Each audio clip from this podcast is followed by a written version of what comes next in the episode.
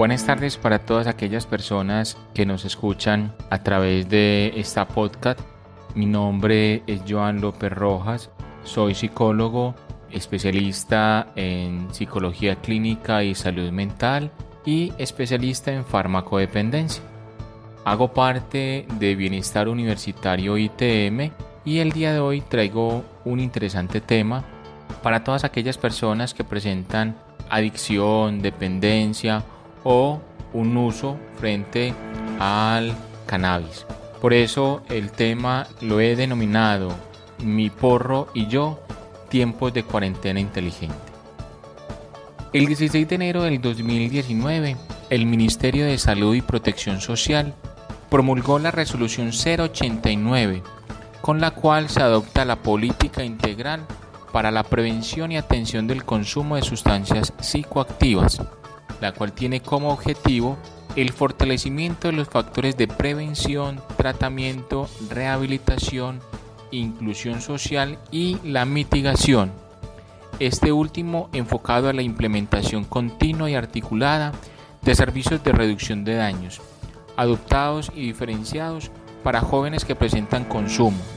Este eje de mitigación busca reducir el impacto individual, familiar, social y sanitario del consumo de sustancias psicoactivas. Es decir, parte del consumo de sustancias psicoactivas como una realidad, de algo que está ocurriendo y por lo tanto las acciones de mitigación deben reducir la vulnerabilidad a correr riesgos continuos que no son prevenibles y evitables. Los términos porros, cannabis, marihuana, entre muchos otros nombres, hacen referencia a la sustancia psicoactiva que son consumidas de la planta cannabis sativa con fines recreativos, religiosos y medicinales. De acuerdo con la Organización de las Naciones Unidas, ONU, se trata de la sustancia ilícita más utilizada en el mundo entero.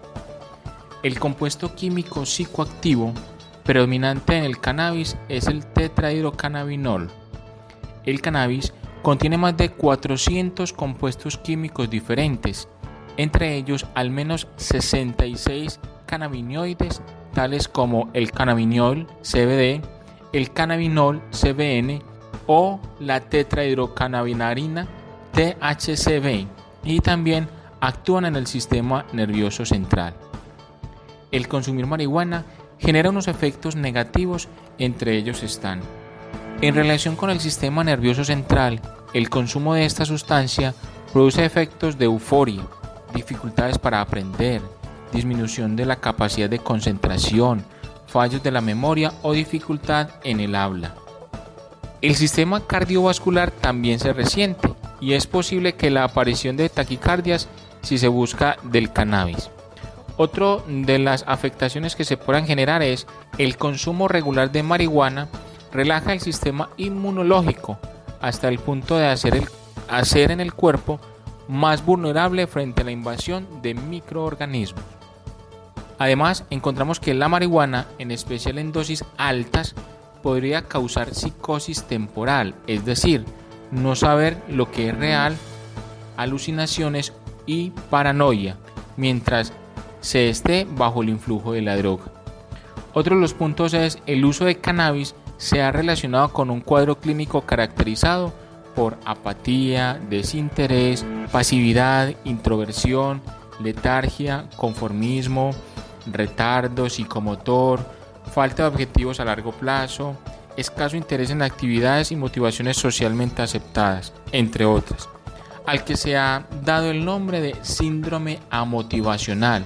Este cuadro clínico se presentaría en consumidores habituales de grandes cantidades de cannabis durante largos periodos.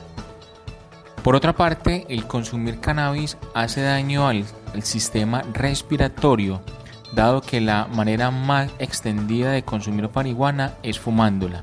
El cannabis o la marihuana causa irritación de las vías respiratorias y es un factor de riesgo para la aparición de patologías pulmonares y bronquiales.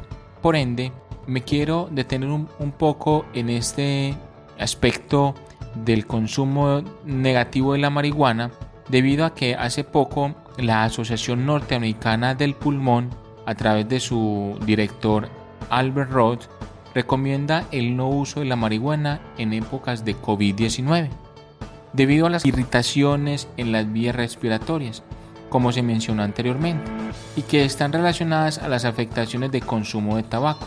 Más aún, debemos tener presente que el COVID-19 en su etapa grave produce una neumonía que puede causar la muerte del paciente.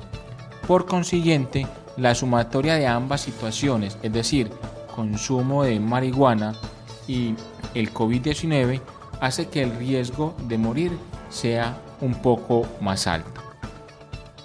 ¿Cómo mejorar la relación con mi porro?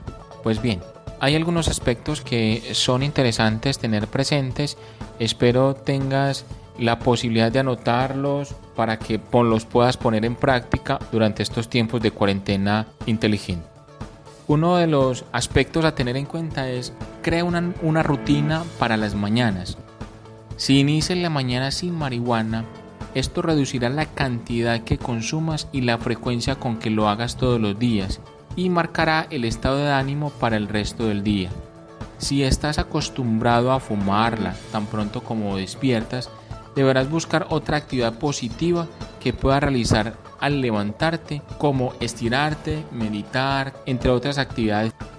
Otro de los puntos a tener en cuenta es haz algo activo, es decir, esta droga es leve en comparación con otras, pero podrías experimentar síntomas de abstinencia que el ejercicio podrán ayudar a aliviar. Asimismo, la actividad física mejorará tu salud y bienestar general y podría abordar algunos de los motivos por los que consumas marihuana. Otro punto a tener en cuenta es consume comidas saludables. Come muchas frutas, vegetales y alimentos que sean ricos en proteínas.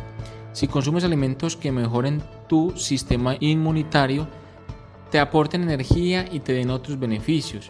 Esto puede ser de utilidad para sentirse mejor en general y reducir todo síntoma de abstinencia que podrías experimentar. Ahora bien, puedes también tener presente el fortalecimiento de las relaciones familiares, generar espacios frente a una comunicación activa y fluida entre todos los miembros del sistema familiar, lo cual le permite a la persona que consume sentirse reconocido e incluido dentro de su sistema familiar.